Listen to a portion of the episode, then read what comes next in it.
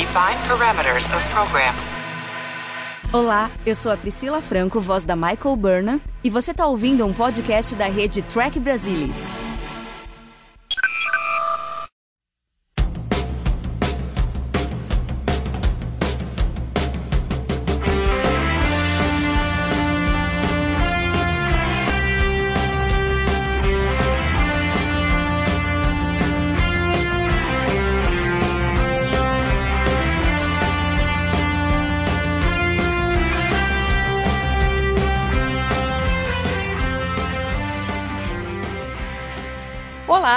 Sejam muito bem-vindos ao Balde do Odo, o podcast da rede do Trek Brasilis para falar sobre a melhor série de Jornada nas Estrelas, Star Trek Deep Space Nine. E hoje vamos falar sobre um episódio incrível, o vigésimo episódio da segunda temporada, Demaki, parte 1. Não só ele é tão bom, como ele tem uma segunda parte que também é muito boa. E hoje, para conversar sobre Demaki, eu tenho aqui os meus colegas de sempre, Alexandre Bortolucci. Olá a todos, é um prazer estar aqui com vocês novamente. Luiz Castanheira. Boa noite a todos, é sempre um prazer. E hoje temos uma participação pra lá de especial com um cara que manja pra caramba dos Maqui, é um grande fã do Michael Eddington, inclusive ele escreveu o capítulo do livro do Fascinante sobre o Michael Eddington, Leandro Magalhães. Seja muito bem-vindo ao balde, Leandro. E aí, pessoal, um prazer estar aqui no podcast de Deep Space Nine do TB. Vamos ver se a gente colabora com alguma coisa que presta. Não, com certeza. E além disso, a gente não pode esquecer que o Leandro também faz o Cérebro de Spock, que é o podcast para falar sobre a série clássica. É, o podcast né, do Balde do Odo e o Cérebro de Spock ficam invertendo os dias da segunda-feira para sair. Então, cada 15 dias sai um na segunda-feira. Então, convido vocês também a irem lá dar uma olhada e ouvir o podcast Cérebro de Spock. Bom, mas assim, vamos fazer só um background rapidinho aqui do Demaki, porque em Deep Space Nine, nesse episódio, foi a primeira vez que apareceu o nome Demaki. Mas a história em si vai começar um pouco antes, na realidade, um mês antes, na nova geração, no vigésimo episódio da sétima temporada, Journey's End, que eles contam sobre uma negociação da federação com os cardassianos, que já estava ocorrendo fazia uns três anos, e eles fazem um acordo de paz e nesse acordo eles delimitam uma zona demilitarizada e só que essa zona que eles criaram é uma nova fronteira ali entre Cardassia e a Federação. O que acaba acontecendo é que colônias federadas acabam ficando do lado cardassiano e colônias cardassianas acabam ficando do lado federado. E algumas colônias é, federadas e cardassianas também resolvem não sair do seu local e acabam ficando sob o domínio da outra potência. E aí em Journey's End eles mostram lá uma colônia federada que ficou do lado dos cardassianos e que não querem sair de lá, tal. E aí depois a gente tem aqui o Demaki, parte 1 e parte 2. E aí depois, logo em seguida, a gente tem o 24 episódio da nova geração, Preemptive Strike, que aí também fala mais efetivamente ali dos Maki. E isso acaba culminando em The Caretaker, porque tudo isso meio que foi criado como um setup para Voyager, só que eu acho que no fim, Deep Space Nine se aproveitou muito mais dos Maki do que Voyager propriamente dito. Leandro, como que você viu esse nascimento dos Maki e o quanto ele foi aproveitado aqui em Deep Space Nine e nas outras séries também? Assim, Nova Geração foi pouquinho, foram esses dois episódios. Em Voyager, sei lá, nem sei se a gente pode dizer porque os Maki apareceram no primeiro episódio e depois todo mundo sumiu, todo mundo virou federado na nave, né? E meio que esqueceram que eles queriam ter ali uns antagonistas dentro da nave. Né? Então, Maria, eu considero que,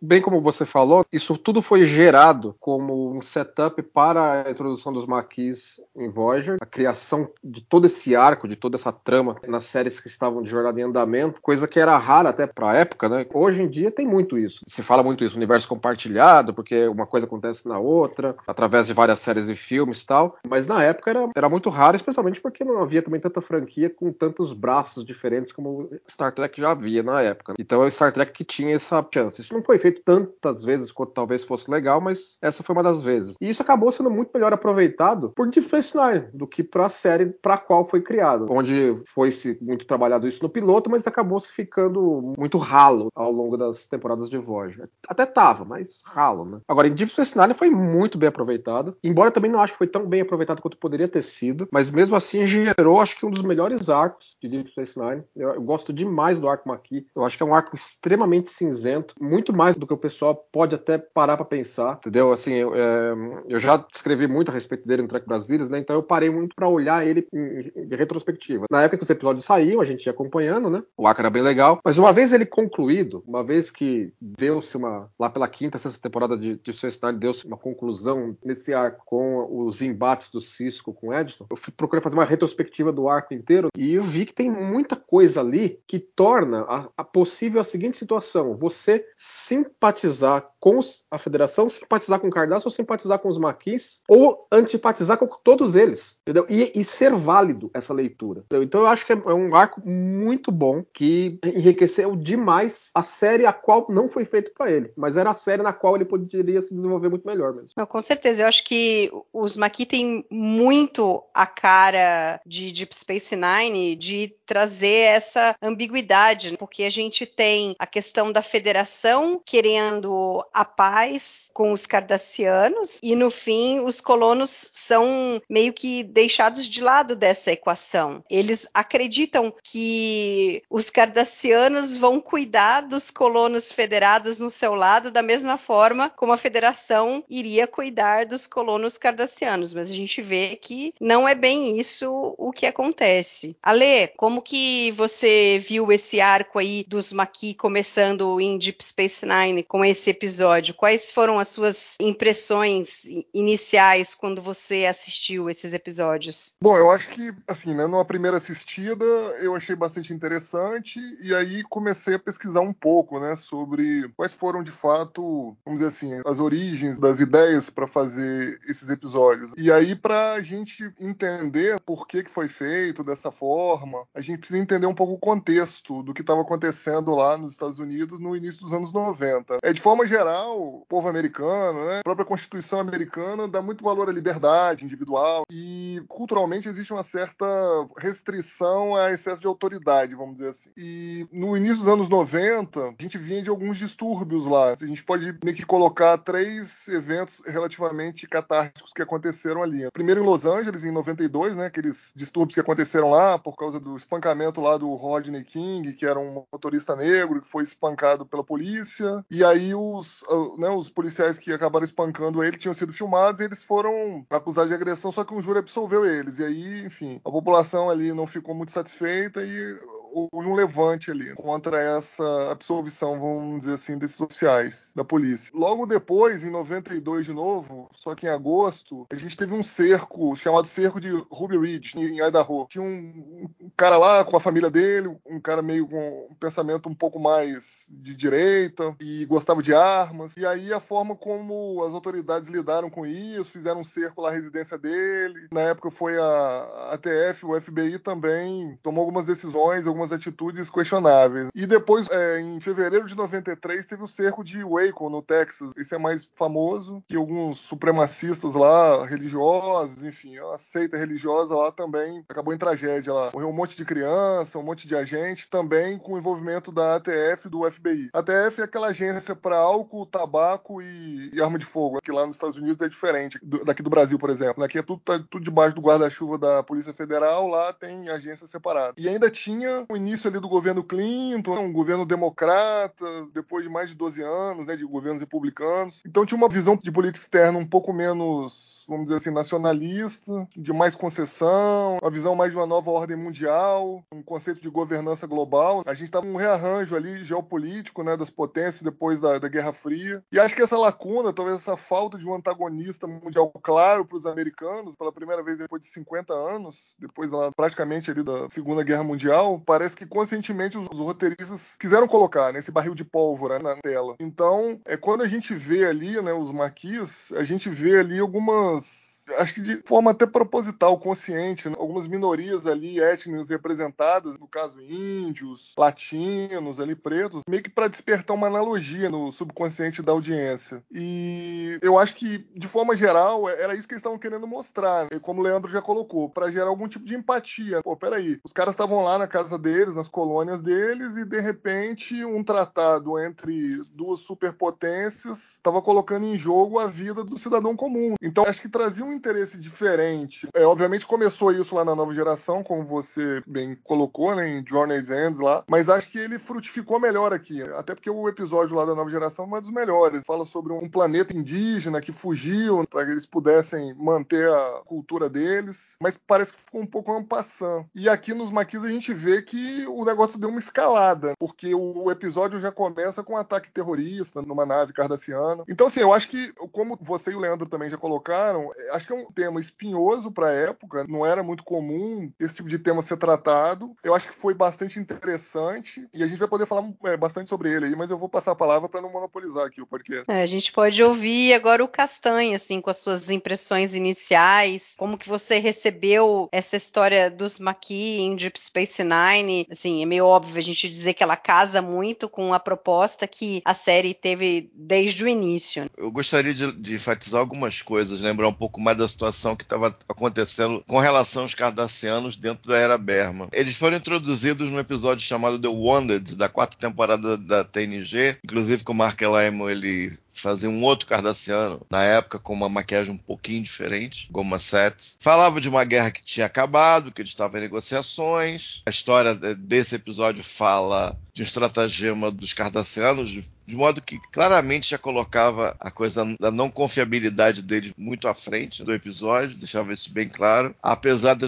naquele episódio o, o capitão que não picaram, um outro capitão que dizia que eles estavam fazendo exatamente isso, no fim do dia ele descobriu que ele tinha razão, mas para manter a tal da paz, ele acabou caindo em desgraça. Isso se liga bem com o O'Brien, que o O'Brien tem uma participação grande nesse episódio. Depois isso foi retomado no Chain of. Então essa guerra que acabou e levou uma longa negociação é um aspecto interessante dessa relação da, da Federação com os Cardassianos. Então nesse episódio de Journey's End da sétima temporada, que foi exibido um pouquinho antes desse Maqui, parte 1, é feita essa metáfora de colocar uns índios ali para fazer uma alegoria daquele estilo que acaba enchendo o saco de porrete na cabeça, para colocar assim, não, vocês não vão ser, nós não vamos transformar transferir as colônias. Nós não vamos retirar os colonos devido à conclusão desse episódio. Eles vão ficar sob a tutela dos cardassianos e as colônias cardassianas vão ficar sob a tutela federada. Como os cardassianos naquele momento já tinham é, a falta de confiabilidade deles era imensa e a confiabilidade federada era altíssima, se fala inclusive durante o episódio Maqui que o tratado aparentemente é extremamente desequilibrado, porque era interessante as colônias ficarem sob a tutela federada e ao mesmo tempo tempo, os colonos federados ficaram sob administração cardassiana estavam numa posição bem ruim, pelo que já estava sendo, que já fora dado. Is there something larger going on here, Cal? Are these colonists organizing some kind of terrorist campaign? Well, if they are, they're not about to tell me about it. But I'll tell you one thing, Ben. Between you and me, those people have every right to defend themselves. When the Federation said goodbye to them, They left them no other choice. E isso leva a uns conflitos muito interessantes. Do Cisco que gradativamente descobre o que está acontecendo, o do cara que também descobre o que está acontecendo. Eles tentam dar uma cara boa aqui para negociar, né? Eu não sei bem o que está acontecendo. Esses caras não, servem nem a mim nem a vocês e tal, que é interessante a coisa de mais uma traição de um conhecido do. Traição, maneira de dizer, é só uma palavra, de alguém do passado do Cisco. Que mais uma vez você. Eu falei no episódio passado do Blood Wolf que o Curzon poderia ter sido mais jovem, parecido com Cisco, uma imersão cultural. E aqui, além da imersão cultural, o Carl Hudson ele perde a esposa, ele também é viúvo. Então é interessante a gente ter esse paralelo com Cisco dele, devido àquele trabalho, né, de ser o adido ali do grupo federado ali na fronteira, ele acabar se envolvendo com o grupo Maqui. Então a gente tem três facções: tem o Cisco, no meio, tem os Maquis e tem os Cardassianos que não necessariamente são representados pelo Ducat. Isso dá uma dinâmica bem interessante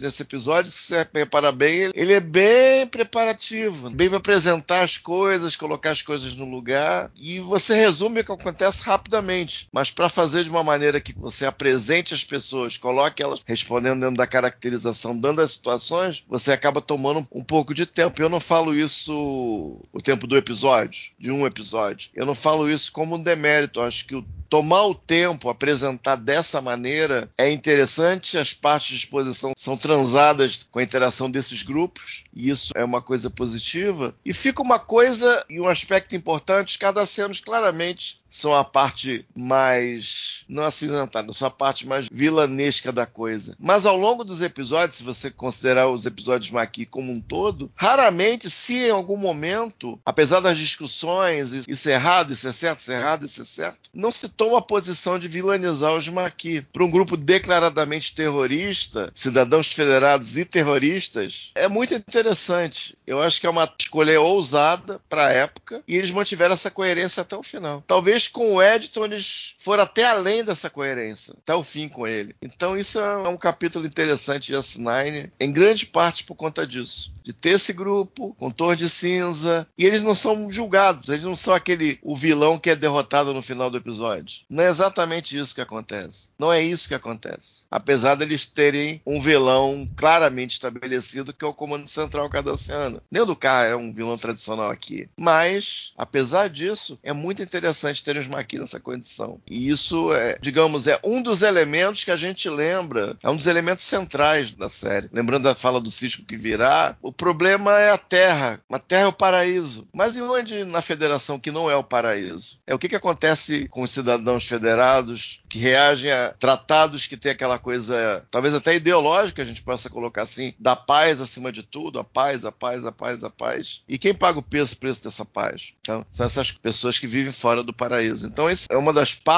da série que a gente mais lembra. Just Night, lembra disso, disso, disso, disso? Ah, eu lembro dos Maquis. Então, é uma linha de história importante, sem dúvida alguma. Pegando o gancho do que você falou aí, nesse caso dos cardassianos serem os vilões e tal, mas realmente o foco principal que essa história dos Maquis leva, que eu acho que começa com até o, o, próprio Cisco, é a ingenuidade da federação em achar que o Tratado de Paz vai ser suficiente para que tudo fique bem. E é interessante como no início o Cisco é ingênuo e o Cal já começa vindo falar para ele que a situação ali é problemática, que a federação abandonou os colonos e o Cisco não, mas é importante o tratado de paz, tal. You can't imagine how my life has changed since the Federation abandoned these colonies. Abandoned them? Doesn't your presence My there... presence there is a joke. I am supposed to help these colonies function under the terms of the new treaty. Now, Ben, what the hell does that mean? I thought these colonists wanted to stay, that they refused to evacuate.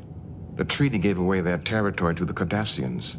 Territory that these people had invested their lives in. Now, Ben, if you knew them as I do, you'd know why they can't leave. It's a bad treaty. The Federation gave away too much. Several Cardassian colonies wanted to stay on the Federation side of the zone, too. It seemed like a reasonable compromise. Well, yes, the Cardassians would love to have their colonies in our territory because they know we'd protect them but they have no intention of doing the same for ours. Depois o Cisco toma uns tapas na cara ali da Kira, é. né? Que bota a realidade nele, muito forte, sim, que eu gosto muito dessa cena dela com ele. E aí tem uma outra coisa que você falou do Ducati, Leandro. Eu não acho que o Ducati não sabia de nada do que estava acontecendo, porque é meio esquisito ele fazendo parte do comando central não saber ali. Pode até ser que ele tivesse envolvido até com a elaboração das coisas, de se mandar armas ali para os colonos cardassianos tal, mas ele vai ali com segundas intenções, para que, pelo menos eu vejo isso, não sei se, se você viu dessa forma, para ele ter algum benefício ao fazer o contato com o Cisco, do tipo, ah, eu, eu e o Cisco aqui vamos tentar acertar as coisas, eu vou me mostrar sendo o cardassiano que não sei de tudo do que está acontecendo e quero manter a paz, mas no fundo ele quer tanto quanto o Comando Central e todos os outros cardassianos de que todas as colônias federadas que ficaram do lado cardassiano acabem sendo eliminadas, que o pessoal vai embora e aquele que não for embora vai ser dizimado dali. Não, você falou bem, né? A, a participação do Cat, ela tem sempre um tempero de que mostra que ele tem uma agenda própria muito clara, que está alinhada com o, os interesses de Cardassia, mas ele tem um modo muito particular de operá-la. E daí tem um, uma interação muito boa com o Cisco em relação a tudo o que está acontecendo naquele momento do problema que eles têm à frente deles, como na interação deles próprios enquanto personagens na série. Partindo um pouco desse gancho aqui, eu até posso entrar um pouco na minha tese sobre os maquis, que é, tem um pouco a ver com o que o Alexandre falou, um pouco a ver com o que o Luiz falou, que é o seguinte: é um arco que tem as seguintes participações: tem Cardassia, tem a Federação e tem os maquis como terceiro elemento aí, vai. Também poderia existir um equivalente cardassiano de maquis, cardassianos rebelados, mas não é entrado nesse mérito em momento nenhum, né? Porque aparentemente os colônios cardassianos em território federado bem, né? Eles não estão achando ruim, né? Pelo menos. Então, acho que raramente se entra nesse mérito, né? embora são colônios cardassianos que estavam lutando contra os maquis naquela hora lá que o, o Cisco e o Ducati o, encontram aquele combatezinho acontecendo no espaço lá. Mas é o seguinte: se nós avaliarmos esses dois episódios, os anteriores e os futuros, Embora é um pouco trapaça a gente começar a falar sobre os episódios futuros aqui, mas me permitam isso um momento. Se a gente avaliar como um tudo, para resolver esse imbróglio não tinha saída fácil. Não tinha saída fácil. Olha por qualquer ângulo. Alguém vai ter que ficar descontente. Não tem como, não. E isso acontece por muitos dos elementos que são colocados ao longo da escrita de todo esse arco, que eu acredito que os membros da equipe criativa nem se deram conta de quão rico o negócio ficou. Porque, por exemplo, a guerra que o Castanheira comentou agora há pouco, ela é muito importante. Aconteceu alguma guerra entre a Federação e Cardassia, coisa de 10 a 15 anos antes dos eventos do episódio, 20 anos talvez, guerra a qual o O'Brien participou, que é falado muitas vezes isso como background do personagem dele. E essa guerra pode ter sido o catalisador da situação colonial naquela região que catalisou a situação atual. Então, a Federação, em algum momento, por que, que surgiu essa história da zona desmilitarizada? Porque havia uma tensão entre a Federação e Cardassia sobre o que, que é de quem. E em algum momento, a Federação teve que concordar que não, é, realmente não está certo vamos passar umas colônias daqui para vocês e de vocês para cá e para ver se deixa isso certo. Ou seja, ela admitiu que em algum momento entre, entre agora e 20 anos antes, ela fez algo que não deveria. E para tornar isso correto, ela teve que passar colônias para Cardácia de volta. Só que nesse meio tempo, ela colocou colonos nesses sistemas, que ela julgava já serem delas. Mas em algum momento isso teve que mudar de opinião. Então, isso provoca a situação de que os colonos foram para lá em boa fé, só que em, em um momento da época, um pouco antes do episódio, a política colonial da potência deles teve que mudar. Só que aí eles não queriam mais. Não, não, pera lá. Opa, que história é essa? Os interesses da potência deles passaram a ficar contra o deles. Só aí eles começaram a dar ataque de pelanca. Até então estava tudo bem. Não existia nenhum problema ideológico de cunho econômico, de cunho social, de cunho religioso, de nada daqueles colonos federados para com a federação. O único problema apareceu quando eles tiveram, ó, a gente vai ter que sair daí porque isso aí é dos cardassianos, tá? Ah, não, não tá. Ah, não, aí começou a ter a briga Federação Maqui. Então, eu considero que, por exemplo, se você perguntar para mim, Leandro, que lado você ficaria? Eu não ficaria do lado dos maquis. Eu considero que os maquis estão errados. Agora, isso não é demérito do arco, isso é uma coisa excelente pro arco, enquanto narrativa ficcional de uma série de televisão. Porque eu sei que eles escreveram os maquis de tal forma da gente, ah, coitado dos maquis, né? Só, são aloprados, poxa, coitado deles, né? Não, eu não concordo com isso. Acho que os maquis estão errados, eles tinham que voltar para trás pra federação mesmo, entendeu? Se eu for traçar um paralelo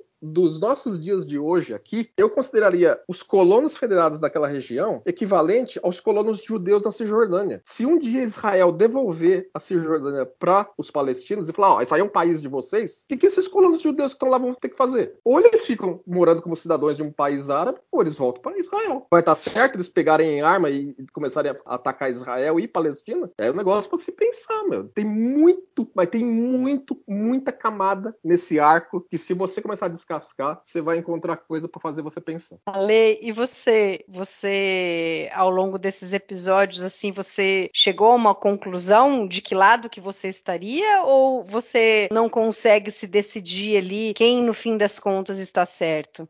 Assim, eu nunca parei para pensar em qual lado eu estaria, né? mas eu consigo ser empático com os maquis, como o Leandro aí colocou, né? Olha, os caras foram para lá 20 anos antes, é, igual a gente pode dizer que os caras é, fizeram uso capião lá das colônias, entendeu? E aí você vai tirar, é complicado. Mas eles estavam subordinados, vamos dizer, às leis da federação como cidadãos. E eu acho que esse é um dos pontos interessantes, porque lá em Journey's Ends, em, na nova geração, a gente vê os colonos lá indígenas não querendo mais ser cidadãos da federação, renegando a federação. O próprio Wesley também, naquele episódio, Wesley Crusher, ele deixa de ser um militar da frota, ele decide, enfim, tomar outro rumo. Então, assim, eu acho que nesse episódio isso também fica latente, porque, de alguma forma, acho que o Cisco é meio que o ventríloco ali do pensamento federado. Por que esses caras estão querendo agir contra a federação, contra as normas e as leis da federação? Então, isso parece ser algum tipo de problema dele não entender. Mas como assim? Os caras estão renegando a federação, estão renegando o paraíso? E aí é o que você bem colocou naquela cena que ele conversa com a Kira, é um eco ali de Past Prologue, a treta dele ali com a Kira no escritório dele, que ela uhum. explica para ele, fala, olha, meu amigo, você tá olhando a situação por um lado só, e não é bem assim. Tem muitos tons de cinza aí que tem que ser considerados. E eu tô falando como testemunha, como uma vítima da situação também, que conhece isso mais de perto. I've got people out there killing people, Major. You suggest I turn a blind eye to that? Well, they don't have a right to defend themselves? They've crossed the line. If Starfleet is unwilling to defend their people and... They chose to live with the Cardassians. Well, I didn't. But I lived with them for 26 years before the liberation came. Every Bajorn lived with them in constant fear. I know what those colonists are going through. Most of all, I know that the Cardassians can't be trusted to keep their side of the bargain in this treaty. So, you'd suggest the Federation not keep our side of the bargain either, perhaps by arming these colonists. I can tell you one thing for certain. The Cardassians are the enemy, not your own colonists.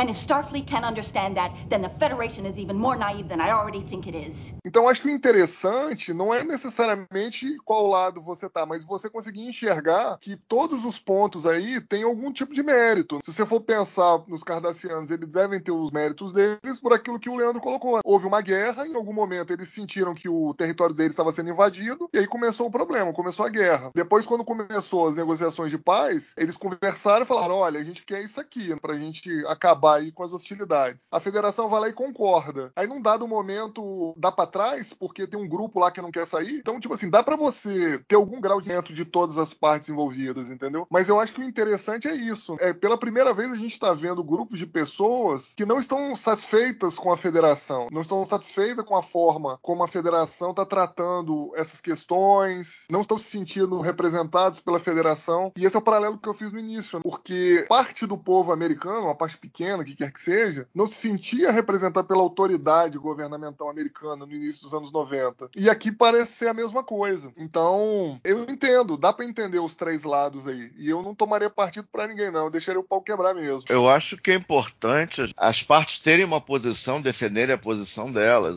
Eu, eu não acho nem ser tão importante eu estar mais inclinado a uma posição ou a outra. Eu acho que isso não é nem necessário. Eu costumo falar sempre sobre personagem. Não importa, não, o cara fez isso, o cara fez aquilo, o que importa são as consequências do que ele fez. Esse processo de identificação, não é, pelo menos para mim, não tem um apelo intrínseco. Eles querem isso, outros querem aquilo, outros querem aquilo outro. Desde que seja bem apresentado e essa apresentação leve a um tratamento coerente, um desenvolvimento coerente, principalmente, eu não vejo problema algum. Eu imagino que Cardaça, no fim do dia, o, o digamos, a posição ideal seria que as colônias federadas fossem embora de alguma maneira, ou dizimadas, ou abandonadas. E aquela borda ali, imagino que brigaram por aquela região e por recursos ali, por posições estratégicas ali, ficasse para os cardassianos. A mentalidade bem imperialista. Eu não quero uma superpotência aqui na minha porta. Né? Até se parar para pensar, tem tema atual aí também. E a parte federada, aquela coisa ultra idealista, meio que esticando a coisa da paz pela paz até o extremo. Se você pensa em termos da Terra, você vai, como é colocado na série, por isso eu tô falando o tema do paraíso da Terra, e essa paz a todo custo é que entra os, os colonos ficaram numa situação muito desconfortável, já estabelecida em episódios anteriores. Eu diria que eu não sou simpático aos Maquis, mas também o conjunto da obra não faz aquela coisa de apontar o dedo para eles. Não, poxa, se vocês estivessem com a federação, tivessem seguido a lei, o tratado, respeitado, estaríamos em outra situação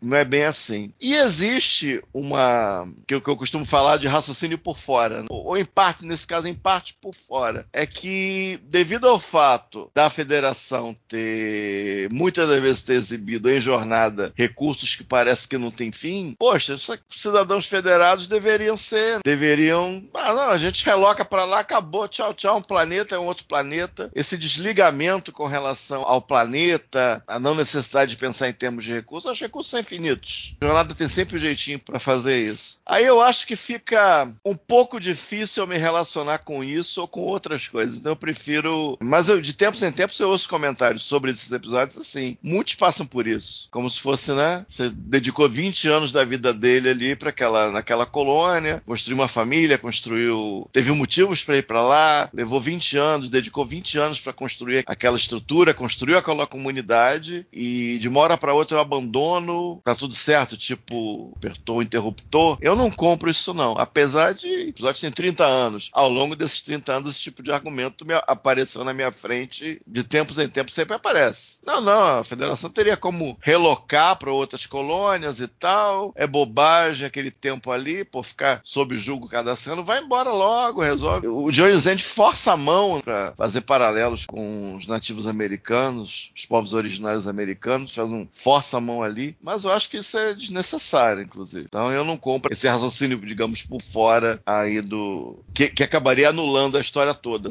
para pensar. Se, sem os colonos ali, sem os maquis, não teria história, né? Seria um banho-maria ali até ter outro conflito grande entre a Federação e Cardácio, ou não ter. A história presente não existiria. Eu vejo assim que esses colonos, eles não foram para lá porque talvez eles quisessem. Eles meio que foram, assim, meio que carregados pela federação. A federação deve ter oferecido, não, vamos para lá, vamos colonizar, lá é bom, porque ela queria marcar presença numa área. E aí essas pessoas vão para lá e depois de 20 anos que elas se criaram ali, os filhos nasceram, pessoas morreram ali, tudo, de repente eles se veem do outro lado da fronteira e agora eles têm que sair. Então eu vejo assim essa uma revolta, a, né? a, a motivação, a motivação dos Maqui terem surgido em função disso, em função da federação tê-los feito ir para lá e de repente os abandonou. E Cardassia, né, o que você estava falando que é um tema super atual, quer dizer, para Cardassia era super importante povoar ali toda a fronteira dela com colônias cardassianas para proteger a sua fronteira. Quanto mais gente você tiver ali, mais difícil você ter uma guerra com a federação, porque a federação não vai querer atingir populações civis. Então é, é interessante esse pensamento dos cardassianos de querer tomar. E por isso que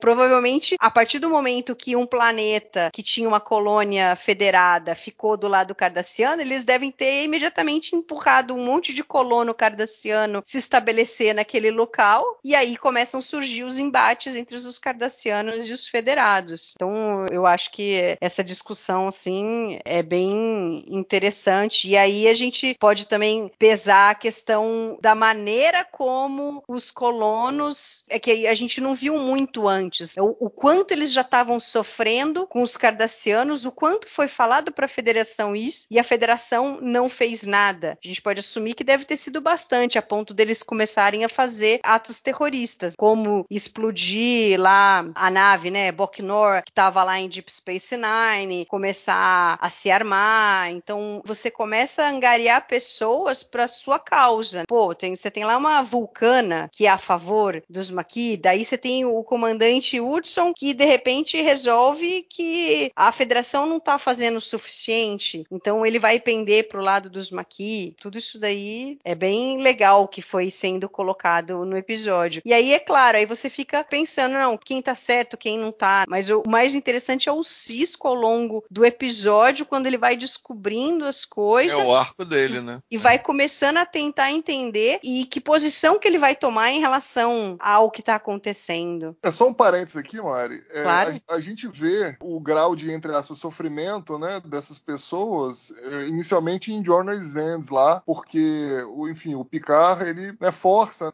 conversa lá com o almirante Nechev lá para, bom, vamos tentar resolver esse problema aqui, tá difícil. Existe uma analogia desse povo aqui com o que aconteceu na Terra mais de 500 anos atrás, tal. E depois no próximo episódio, né, depois de Demaki, que também vai acontecer na nova geração, Preemptive Strike, também aparece, né, o sofrimento dos colonos, outros membros dos maquis. Então assim, isso fica melhor explicado quando a gente assiste o arco todo, não só esses episódios de Deep Space Nine, mas também aqueles que estão na, na nova geração. E, e, aí a gente tem também outras posições ali que são colocadas né, é, ao longo do episódio. Uma que me chama a atenção, que é interessante, é o Odo. E a conversa que eles têm ali no Ops e que acaba envolvendo a Kira também, eu gosto bastante. É quando ele fala que tem que ser né, mais rígido e a federação não deixa que ele seja mais rígido, porque se eles dessem mais homens para ele, autorização para ele ter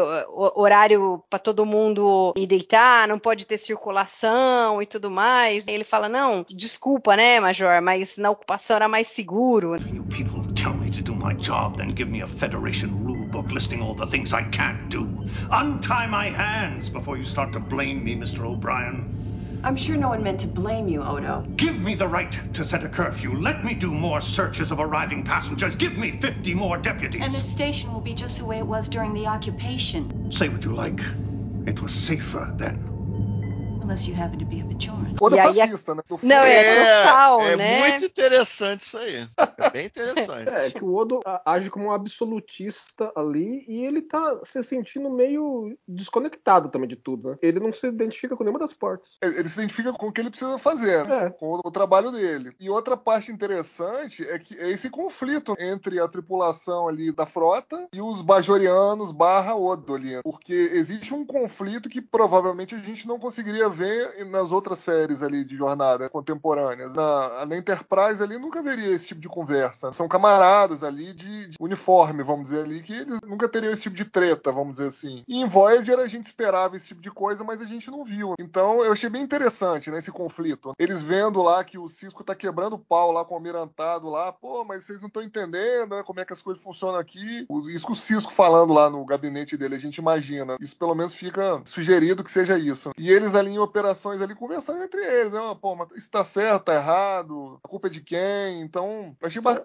ba bastante interessante. Um parênteses. Foi, dessa... uma, foi uma nave explodida e dois sequestros. Aí o O'Brien pega esse gancho, aí vai em cima do Odo, o Odo rebate, não ah, dá sim. mole também, né? É, só um parênteses é, sobre essa cena é que, o, que, o, Alexandre citou. É, ali que a gente tá vendo, nós estamos com a tripulação do Ops vendo o Cisco bater boca com o almirantado. É interessante saber que o diálogo do Avery Brooks lá tinha falas no contexto da trama. Ele não tá só blá blá blá. Né? O pessoal escreveu falas para ele. Sim, sim. Ele ficar fa falando lá umas groselhas com o almirante. A gente é. não escuta isso, mas existe isso na. Deve ter no roteiro de filmagem. Tem, tem. tem. É interessante procurar. Ele tá falando sobre o que, que é. Eu já passei nisso aí antes. Tem no Companion. Na verdade, ele tá tomando um sabão dos almirantes. O almirante tá falando que a situação tá se complicando, que ele precisa trocar o chefe de segurança. Ah, ele é, fala que é. não. É bem, é bem sobre a segurança uhum. da questão. Ah, ele fala, legal. Eu tinha esquecido disso. É, é, é, o diálogo é sobre a segurança que marcou bobeira e o Ducati foi levado embora. É, e aí ele fala, cara, ó, esse troço vai explodir na sua cara, entendeu? Ele fala, não, mas eu confio no, no meu chefe de segurança. Ele fala, então tá bom. Mas aí você vai ser Não, mas aí é perfeito. Né? Mas aí tem uma perfeição que eu acho que eles nem sabiam que era tão perfeita. Quem que eles mandam? Uhum. Quem que eles mandam? Talvez não tivessem ideia do que iam fazer, mas algum sentimento eles tinham. Eles mandaram a pessoa certa. É, mas pra ver que ali foi a, a, uma pequena semente daquilo que viria episódios para frente ainda. É, é, o resto do arco. Né? Legal, é, legal mesmo. Isso aí fecha com o que o Odo fala, depois que tudo é descoberto tal, lá para frente, ele fala... É, ele fala assim, é, te disse, Você tá pode re relembrar lá o, né, o comando da frota estelar aí, entendeu? Que eles queriam me tirar e aí eles mandaram o cara Eu aí. confiava em mim, é? Uhum. É, enfim.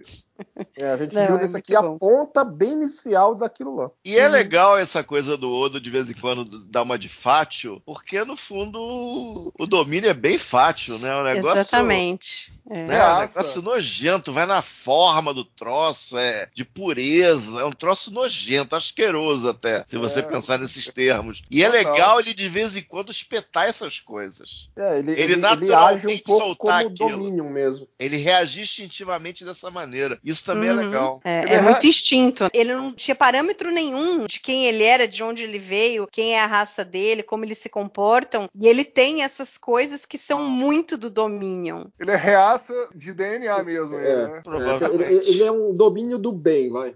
ele é um não, mas aí, mas aí a gente pode pegar que é a influência da federação e do convívio dele com a Kira, com os ah. bajorianos. Aí é, a influência ser. foi mais forte do que o não, DNA, embora, digamos. Embora ele viveu o quê? 30 anos dia a dia com Cardassianos, mas é que tinha que, o, o cientista lá que criou ele, entre aspas, uhum. tinha, tinha, uma baliza moral muito forte. Né? Uhum. É meio que como o Quark, que a gente vê que ele é um pouco diferente, embora ele faça todas as atrapalhadas, ele faz as coisas ferengue, que só visa o lucro, que dane-se o resto tal, mas vira e mexe ele tem uns atos assim que ele faz e que a gente vê que só pode ser pela influência do ambiente que ele tem vivido. É, mas aí... não nesse episódio, né? Não, então, aí, episódio, aí, não, episódio... Né? Ele tá bem ali só pra fazer a trama andar com a Vulcana lá, né? Fica cantando a Vulcana lá, jogando chaveco nela e ela nem aí, né? É ruim isso, hein? Bem ruim. É, assim, acho que é um dos pontos baixos do episódio aí, essa interação aí do Quark com a. É, porque é, é bem, é, bem, né? é bem rasteira no sentido de assim, que o cara é um cara liso. Ele quer fazer um negócio excluso dele e ainda tirar a casquinha. É, de forma geral, eu não gosto, assim. Não, não achei que teve química do Armin Shimmerman com a Bertila Damas, né? Que é a atriz que faz o papel da Sacona. É, você não, você não, fica é... constrangido não. por ela, né? Porque ela, como vulcana, não sente constrangimento. Não, na verdade.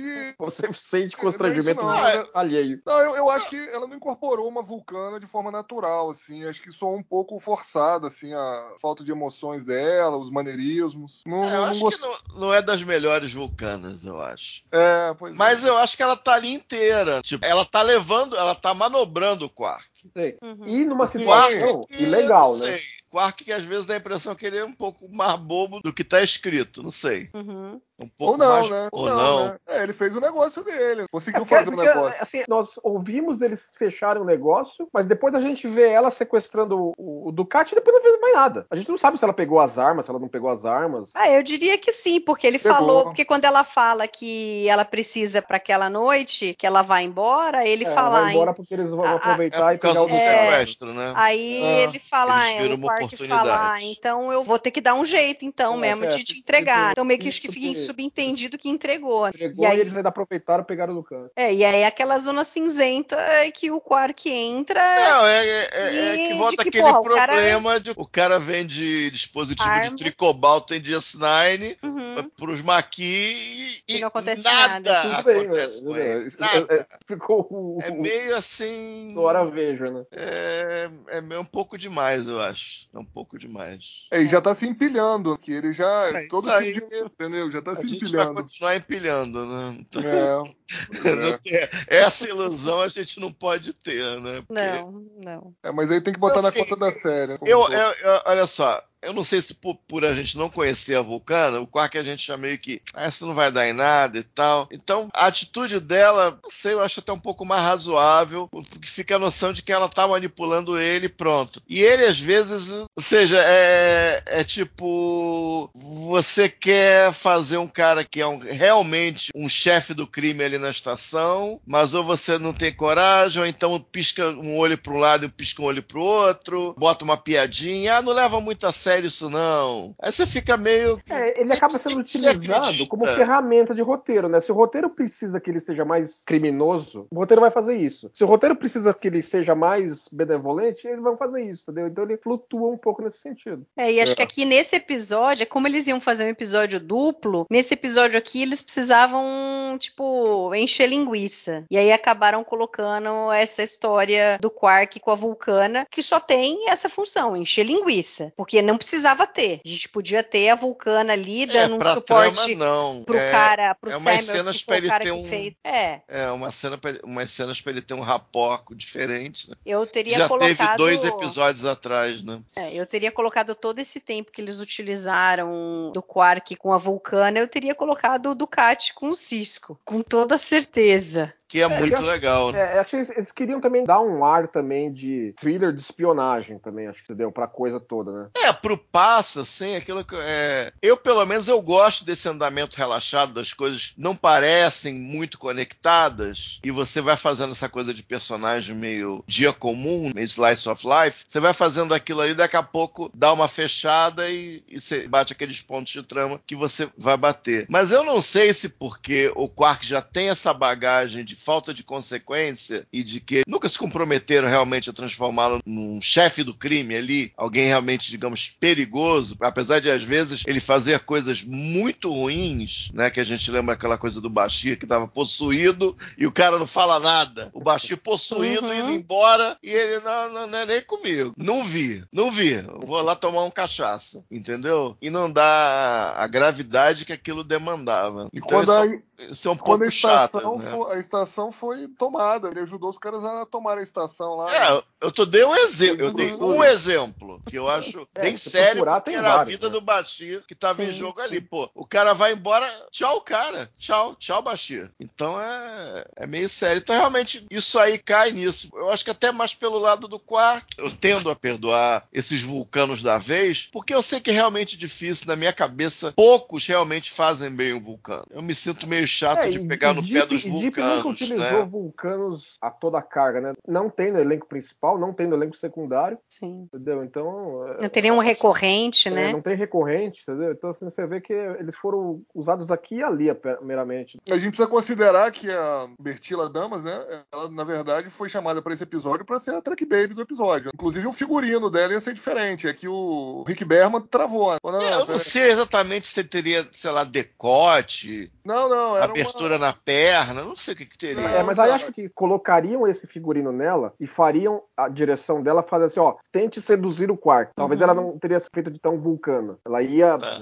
propositalmente jogar um charme no cara. Eu acho que aí, mas aí uma vez que mudaram o figurino, quiseram fazer mais neutro. É porque a, a diferença é que geralmente o vulcano é aquela coisa que não encosta no corpo, é aquela coisa de, de linha reta. É, exatamente. Até o chão. Ah, a única diferença é que ali ela tava com uma roupa que mostrava a forma dela. Eu não acho nada demais, mas Eles iam usar, provavelmente foi depois da mudança, né? É, é, que eles reescreveram essa eles iam parte. usar outra cor. né? O, o vestido ia Ah. ser mais roxo, né? Ia ser mais ajustado, vamos dizer assim, para dar mais. É, a silhueta, assim. dá pra ver a silhueta dela. É, mas é mais ampassando, ela tá com a ombreira muito alta, entendeu? É, Ah, tecido- tá, talvez um bem. tecido mais leve também, sei lá. Exato. Era, ia ser de Entendi, veludo, entendi. né? roxo de veludo. Então, né? É que ela acabou ficando ainda mais formal do que os outros. Sim. Era, era para ela estar, é, provavelmente era para estar numa roupa mais simples. É, entendi. Faz até mais sentido você parar pra pensar, né? Bom, mas enfim, né? não- não- é, era só um. É, é uma É- é o parte meu do momento- episódio. É um.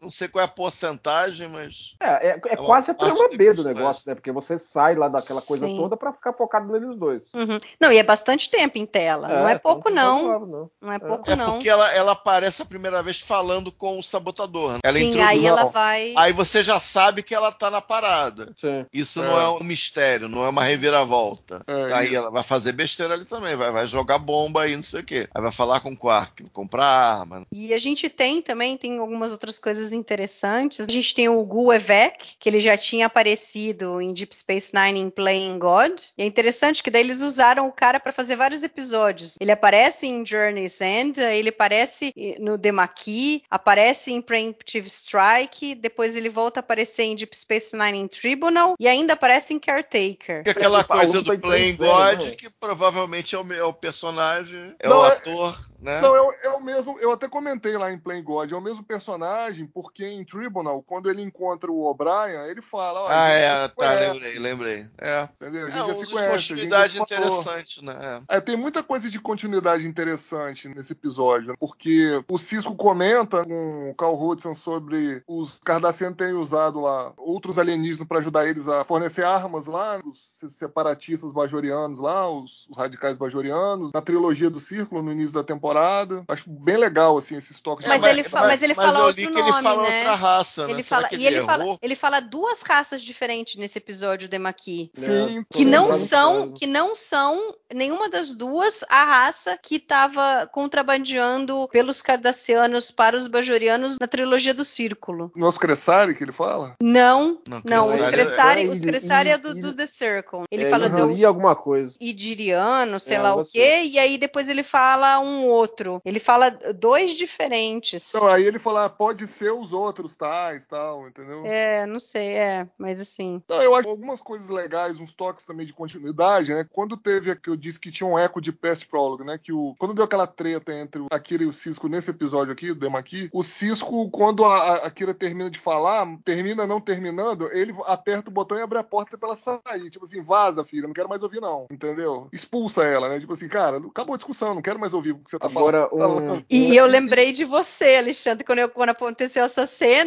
porque eu lembrei de você falando que em mais de um episódio ele faz isso. Isso, então. E ele começou a fazer isso lá em Pest Prólogo com o Gu Da- Danar, né? Que ele educadamente vai, é, vamos dizer assim, conduzindo o cara até a porta e abre a porta pro cara sair, entendeu? Então, assim, eu, eu acho legal esses toques assim de continuidade, né? Agora, um negócio, um negócio de continuidade que eu torço pra acontecer foi reassistindo o episódio logo de cara, né? Tava a Kira e a Dax comentando lá sobre o, o- Uhum. a paquera dela do dia. Capitão Né? Bodai, né? Capitão Bodai. que é, é o crânio transparente. Feel like getting together for dinner tonight? Can't. I'm having dinner with Captain Baudet. The Galamite?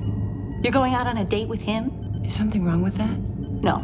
Not at all. He happens to be brilliant. His brain is twice the size of yours and mine. I know, I've seen it. It's not his fault. Galamites have transparent skulls. Se não colocarem esse cara em Lower Decks, eu vou ficar desapontado. Tem que Verdade, botar uma do cara em Lower né? Decks, mano. É a cara de Lower Decks mostrar esse maluco. É porque fica muito fácil o desenho. Com certeza. Eu que- Eu quero ver o raio do crânio transparente do maluco, mano. Se não, se não botar lá, Duas vezes maior, né? Dá, dá uma tuitada pro Mike Marramba. Fala assim, põe o maluco lá que eu quero ver o que, que é isso tem. E ele ia ser citado ainda na quinta, na sexta e na sétima temporada. É, né? vive falando do cara, mano. Vamos ver ele aí. E o- E essa conversa da Dax com, com a Kira também é ótima, porque mostra ali uma camaradagem das duas, que uma pode brincar com a outra, sem que eh, haja mágoa ali. Legal. Pô, mas, mas ali a Kira tá no bullying total ali com a Dax ali, né? Ah, mas a Dax também falou pra ela: ah, você se importa muito com aparência e tal.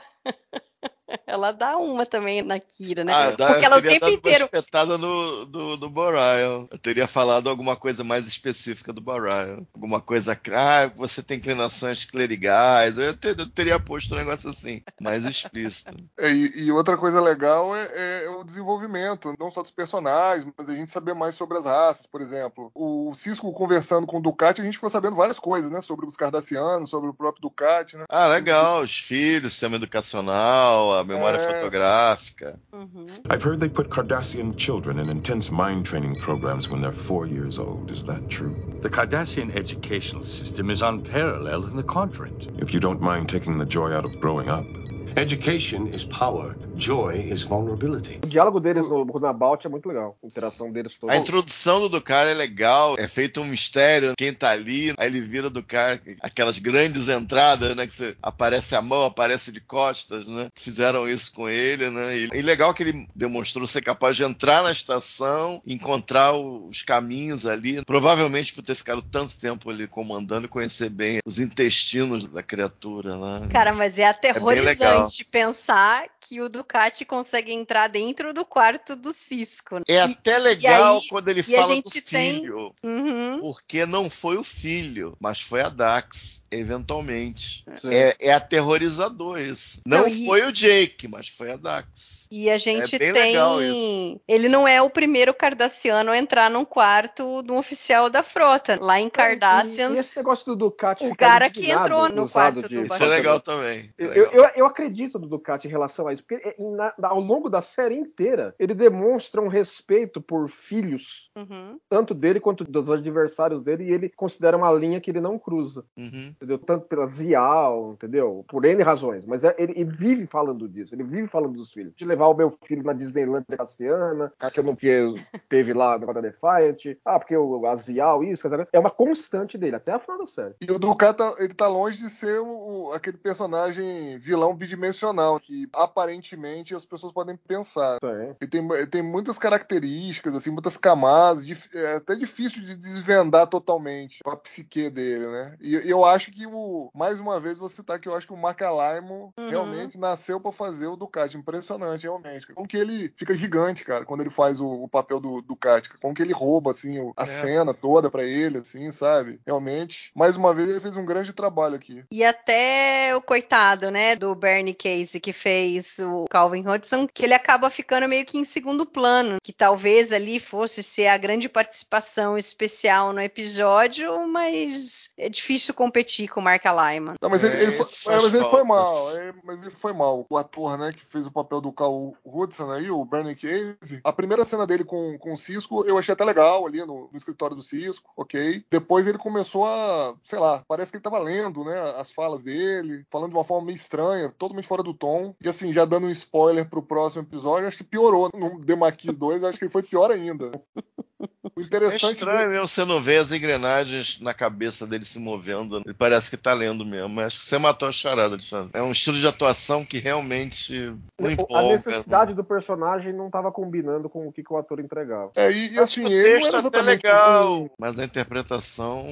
Ele não era grande coisa, né, como ator. Na verdade, não sei se vocês sabem, mas ele era jogador profissional de futebol americano nos anos 60 do século passado. né. Ele jogou na NFL pelo São Francisco 49ers e pelo Los Angeles Rams, né, nos anos 60. Então, Aí ele seguiu o que o OJ seguiu. Saiu do futebol, foi atuar. É, pois é. Parou por aí de seguir, né? Não seguiu por mais nada. É, o, o- assim, o interessante dele, o ator, é que ele foi o primeiro afro-americano que fez o papel do Felix Leiter no- nos filmes do James Bond. A gente acha que foi o Jeffrey Wright, que fez lá o Cassino Royale e o Quantum of Solace, mas foi o Bernie Casey que fez o primeiro papel, né, do Felix Leiter afro-americano, né? Ele fez no Nunca Mais Outra Vez, que é aquele filme Ah. fora do- da franquia, Ah, tá, Fora da tá, tá. com o Sean Connery, que o Sean Connery volta nos É, anos que, ele 80, volta. 1983. É meio bootleg, né? É, foi feito fora É, da franquia, né? O É o cara James ganhou. Bond do B. Isso, então. Ele fez o papel do Felix Leiter naquele filme. Mas ele não fez mais muita coisa, não, assim, de interessante. E eu acho que ele. não é interessante, assim. É realmente. Podia ter sido mais legal, com alguém com mais fogo ali. É porque é legal o tipo de relação que ele tem com o Cisco, né? E se você for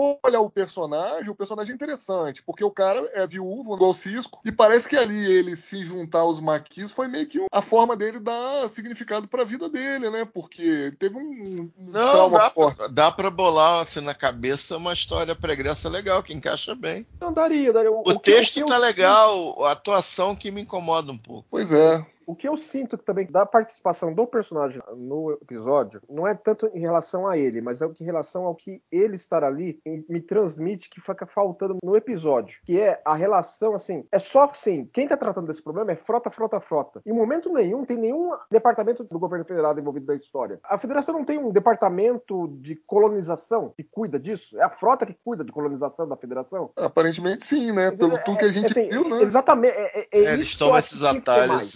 São estranhos mesmo. Entendeu? Assim, eu acho que tinha que ter um trabalho maior sobre assim, como é que é as engrenagens do troço por trás. Até para enriquecer as razões pelas quais os maquis são revoltados. Tudo bem, perder a casa que é uma razão válida para você se revoltar, sem dúvida. Mas teria que ter mais coisas ali, entendeu? Não que É. isso comprometa, mas deixaria mais rico. E tem uma coisa interessante, um paralelo que a gente pode fazer assim, que nesse episódio a Kira fica totalmente a favor dos colonos, mas talvez porque não seja ela que tenha tenha que decidir o destino deles, porque o problema é da federação. É, não, é, porque... ali é que ela, ela tá com o balde de pipoca ali só. né? É, porque quando a gente vê em Progress que ela tem que tirar o cara que ficou vivendo naquela lua por sei lá quantas décadas, ela vai e tira o cara de lá à força. É interessante considerar o paralelo. Não, eu eu não acho É. ruim, não. Eu acho legal isso. Se tivesse uma referência, talvez fosse até melhor. Mas é verdade. É verdade, sim. É, se, se você for parar para pensar, é, o contexto, apesar de parecer ser similar, vamos dizer assim, é um pouco diferente, né? Ela estava, vamos dizer assim, menos envolvida com os colonos da Federação do que ela estava lá com. Sim, sim, então, pela, a posição dela era diferente. Sim, porque, enfim, aqui fica mais fácil, né, dela tomar partida. Hum, a bomba não estava na mão dela, né? É, e, e- e como eu tô te falando, ali não eram bajorianos, né? Eram federados, né? No pior cenário, são. É, é- é- São é outro povo, né? É outro povo, Uhum. é outra raça, entendeu? Para resolver o nosso problema, às vezes é difícil, mas para resolver Exato. o dos outros É, é, o dos fácil. outros. Exatamente. Não, é, com certeza. Porque, assim, se, se tivesse Bajoriano Ah, envolvido, 30 ela ia estar do lado deles. Seja lá qual fosse a posição. Agora, pra gente falar só rapidinho, assim, um pouco da parte técnica, que a gente acabou nem citando, mas a direção é do David Livingston, a história é do Rick Berman, do Michael Piller, da Jerry Taylor e do James Crockett, e o roteiro é do James Crocker. Então é interessante, quer dizer, que esse episódio foi um episódio, você vê que era um episódio importante pra eles, porque tinha um setup É, pra muita coisa que ia exatamente. Então, acontecer. É um comitê que fez a É, história. né? exatamente. E o próximo, a parte 2, a história é do Rick Berman, do Michael Piller, da Jerry Taylor, e aí não é o James Crocker, é o Ira, e o Ira escreve o roteiro. Então é legal isso daí. E Ale, você que gosta de comentar sobre a parte de direção e tal, esse episódio o David Livingston manda muito bem. Só tem elogios a fazer aqui. É, mais ou menos. né? É. direção- é, eu acho que ele ressente um pouco na direção de atores, mas eu já citei aqui a Bertila Damas e o Bernie Case aí, que infelizmente não fizeram um bom trabalho, na minha opinião. Mas a parte técnica em si, sim, eu já tinha comentado em Playing God algumas características, assinaturas do David Livingston que eu gosto, que ele, ele constrói cenas mostrando o, o que vai acontecer é, ali dali a alguns segundos. Então ele deixa sempre o segundo plano ali. Ele tá filmando em primeiro plano, às vezes, ali, um personagem, e ele deixa o segundo plano aparecendo. E aí aparece alguém, sempre em- Aí a gente pode dar alguns exemplos nesse episódio, quando a Sakona vai falar com o Quark no bar, o Quark tá ali contando dinheiro e ela aparece ali no segundo plano, por trás. Depois tem uma cena também que, quando o Cisco e o Ducat chegam no planeta lá, que o Goevec tá de lado, tá falando, tem uma porta ao fundo, e aí entra o Ducat e o Cisco. Aí pros ouvintes aí, é, sugiro darem uma olhadinha no que eu comentei lá no, no episódio do podcast Playing God, lá que eu dou um pouco mais de detalhes. E eu, eu também gosto da forma que ele enquadra algumas cenas, por exemplo, aquela cena no Ops ali, que tá os é, três da Federação e, e a Kira e o Odo ali conversando, esperando ali o Cisco terminar a conversa com os almirantes. Eu acho legal a forma como ele consegue enquadrar os cinco sem parecer que tá todo mundo amultuado, né? Igual um outro diretor que mal fazer ali na primeira temporada, entendeu? Entendeu? Ele, ele realmente Lynch que não é o David, né? É. Ah, não sei, você que tá falando aí, é você que tá falando. Ah, vai enganar.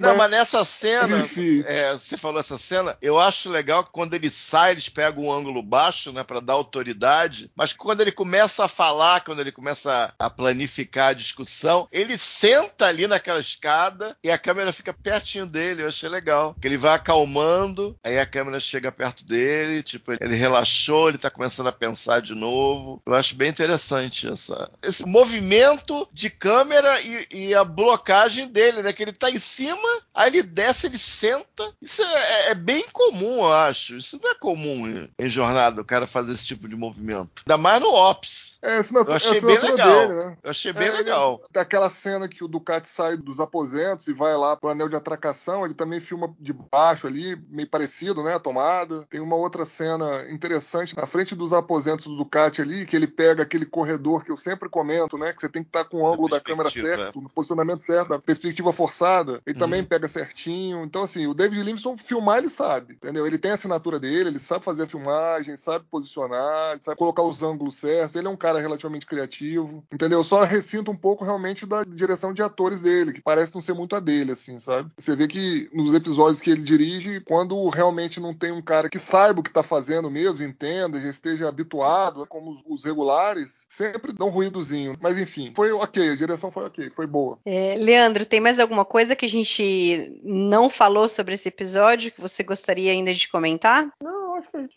cobriu bem, né? Assim, nós falamos até bastante sobre o arco em geral, né? Porque é um Uhum. pouco inevitável. Esse aqui é o primeiro episódio principal sobre os maquis, vai. Houve um setup an- anteriormente na nova geração, mas esse aqui que coloca front and center a questão, né, deles, é, como grupo organizado e tal. E é inevitável que a gente comente como um todo, né, pra- mesmo porque é para enriquecer a discussão, mas eu acho que nós cobrimos bem aqui, né, essa primeira parte né, desse episódio duplo, que é um episódio extremamente influente para a jornada como um todo, eu acho. E aí estabelece muita coisa aí e ficou enraizada no canon como parte da história da galáxia nessa época em que ele se passa. Eu, eu vou falar duas coisas, talvez três. É, eu queria chamar a atenção do pessoal que essa organização global, é, eu acho que não teve nenhum exemplo até o final de Enterprise de organização em várias frontes de um universo compartilhado, como a gente costuma falar. É que a gente teve aqui, ou seja, a gente teve o crédito ali, Rick Berman, Michael Piller e Jerry Taylor, são os criadores de Voyager. A Jerry Taylor na época era showrunner da nova geração, na última temporada, e o Michael Piller de DS9, co-criador e showrunner ainda. E o Rick Berman era o supervisor geral. Então por isso que eles estão creditados assim. Então eles organizaram para lançar uma, organizaram contar a história assim, digamos, unitária dos Maquis no Johnny's End, ou pelo menos do- dos grupos proto-Maquis ou dos colonos ali ainda, introduzir os Maquis como uma parte à parte daqueles mesmos colonos e depois em além do, do Preemptive Strike, depois usá-los no piloto de Voyager. Então, essa organização, esse nível de complexidade era, pode dizer, à frente do seu tempo, mas era muito incomum na época, com três séries ser coordenada dessa maneira. Eu, acho que na época, com múltiplas séries, eu não teria um exemplo igual, não. É, mesmo porque, Porque é muito tinha três elaborado. séries também, né, na época também, né? Três séries, né? Eram duas em produção e uma que estrearia para ficar no lugar da TNG. Então isso é muito importante. E a relação dos cardassianos, os Maquis, o arco Maquis, é um subconjunto da relação federada cardassiana. E como a relação federada cardassiana é importante até o último episódio, então é parte do core da série, do núcleo da série. Então isso também é bem importante e não tem como deixar isso sem mencionar. E eu não sei se eu mencionei, para ficar mais claro, eu acho o arco do Cisco durante o, o episódio bem legal. Ele começa um pouco ingênuo, aquele poster boy, e no final ele acaba sendo confrontado pela Kira e talvez não quisesse ouvir alguma coisa ali. Já tinha Almirante na cena que a gente comentou do roteiro escrito, mas não filmado, pelo menos não editado no corpo do episódio. E é muito interessante apreciar e ver esse arco ao longo do episódio todo. Eu acho muito interessante, né, que você tem mais um. Tem algumas traições em jornada, você tem mais uma aqui. Traição é para marcar o que houve. E no fundo ele deveria ter, no caso do Carl Hudson, deveria ter os motivos dele, que são bem fáceis até de você compilar na sua cabeça. Mas é um episódio bem legal, muito importante. E é um dos grandes, como a gente vai ver no próximo, essa fala. É fácil ser santo no paraíso, é uma das falas e uma das ideias centrais da série. É uma coisa que você sempre lembra. Você lembra dos Maquis. E você lembra que é fácil ser santo no paraíso em diferentes momentos da série. Então isso é, é, é bem importante mesmo, é material de núcleo duro aí de Deep Space Nine. Então é um episódio duplo muito importante. E a frase do Bashir é muito boa, que a hora que eles estão ali no runabout, ele pergunta pro Cisco, mas a gente vai resgatar o Ducati mesmo que a gente tenha que atirar nos nossos próprios colonos? Excuse me, sir. What do you plan to do if we catch up with them? After all, these Maquis are Federation colonists. We're going to get Gold to cut back by any means necessary. Even if we have to fire on our own people? É legal. E a pergunta que não quer calar: por que, que o Baixi tava na equipe de busca lá no Explorador, né? É, exatamente. Né? Eu não tenho a menor ideia. Ah, sei lá, se ele que achou que Era o pra Ducati Ducati pudesse tivesse estar machucado, costurado, será que é isso? É, foi isso que eu deduzi. É o que eu né? tenho aqui. Pegaram largar. Pegaram largar. Talvez o O'Brien teria sido uma escolha, talvez, melhor ali. E é legal que ele leva a Kira, mesmo que ela tenha colocado uma opinião dura e oposta ao pensamento dele. O primeiro oficial dele, ele precisa dela. Não é só isso, né? Eu vou chegar lá e se tiver que dar porrada, eu vou levar a Kira. Aham. Vou levar a Kira, É, entendeu? se tiver porrada, pilota bem. Então, Dá mas mais aí- porrada que o O'Brien, então leva Aí- a Kira. Aí, de novo, descem os três num planeta. Planeta que eles não. sabem numa colônia que eles não, colônia sabem. não. Não, um asteroide. É um É asteroide. asteroide, classe asteroide. Badlands. Alguém me explica, bicho. Alguém me explica. O que que é um asteroide classe M, cara? Eu não sei nem Então- como é que aquilo tem gravidade, né? É, não tem grande lá, efeito né? visual pra. Nem se ele tava rodando de alguma maneira, sei lá, sei lá. Descem os três sem nenhum. Né? Tem Tipo, sensor, não tem um né? backup, não sabe o que vai acontecer. Tinha sensor pra ver que tinha gente lá embaixo. É, isso aí, é- aí co- coloca na conta das velhas tropes de jornada, né? Eu, Se eles fossem tomar realmente os cuidados necessários pra descer ali, eles teriam visto a emboscada que eles estavam caindo. É, Um teria ficado no runabout para poder transportar todo mundo se precisasse, sei É, lá, é, né? Se você começar a colocar, botar o dedo ali, o negócio desmorona, mas tudo bem. Só uma triviazinha aqui, na verdade duas, né? que a gente acabou não comentando, que o nome Maquis é um termo que designa os grupos de resistência francesa durante a Segunda Guerra Mundial e que, da mesma forma, faz referência ao tipo de vegetação, né? Que eles se escondiam lá na Segunda Guerra, lá, zonas montanhosas lá da França. Então eles usaram esse nome para querer dizer que os caras são da resistência, vamos dizer assim. Os Maquis aqui são da resistência contra a Federação. Ah, é por isso que eles não falam S no final, então eles falam maqui. No francês, as palavras que terminam em S, eles não pronunciam S. Isso, essa é mudo. E só uma referência aqui que a gente acabou também não fazendo ao ator Tony Plana, que é um ator de ascendência cubana, inclusive até a Bertila Damas também, cubana, que fez o papel da Sacona. E ele tinha trabalhado num filme que eu gosto muito, chama An Officer and a Gentleman, A Força do Destino, né, com o Richard Gere, que ganhou dois Oscars e dois Globos de Ouro. Você conhece, pô? Claro. É a o- força, força do desejo em português? A, a Força do Destino. Do destino. O Louis Gossett Jr. ganhou o Oscar de melhor eh, coadjuvante e o Globo de Ouro né, por esse filme e a canção, né? A canção é bacana. Pra quem não assistiu, recomendo, é um dos filmes mais românticos que eu já assisti em toda a minha vida e a cena final é bacana. Mas aí tem que gostar. Então o Tony Plana tinha feito eh, esse filme, An Officer and a Gentleman, A Força do Destino, e depois tinha feito um filme de comédia eh, legalzinho, chama Três Amigos, com o Steve Martin, o Chevy Chase, o Martin Short do John Landis. E recentemente ele trabalhou na Betty a Feia, né? Aquela versão americana, é daquela novela colombiana. Ele era o Ah, pai da sei, sei. Ele era o Eu Ignacio vi alguns Soares. episódios, é isso mesmo, lembrei. Então, vamos para as notas. Castanha, quantas estrelas você Três e dá meia para... para Maqui, parte 1. Três e meia. E você, Ale? Eu dou três estrelas. Leandro, o nosso sistema é o básico que É, você básico do conhece TB, né? É, do TB, de 0 a padrão 4 TB, né? estrelas, é. É, 3,5 também. 3,5 3,5 sólidos, por aí. É, né? Eu, eu fico com 3,5 também. Muito bom.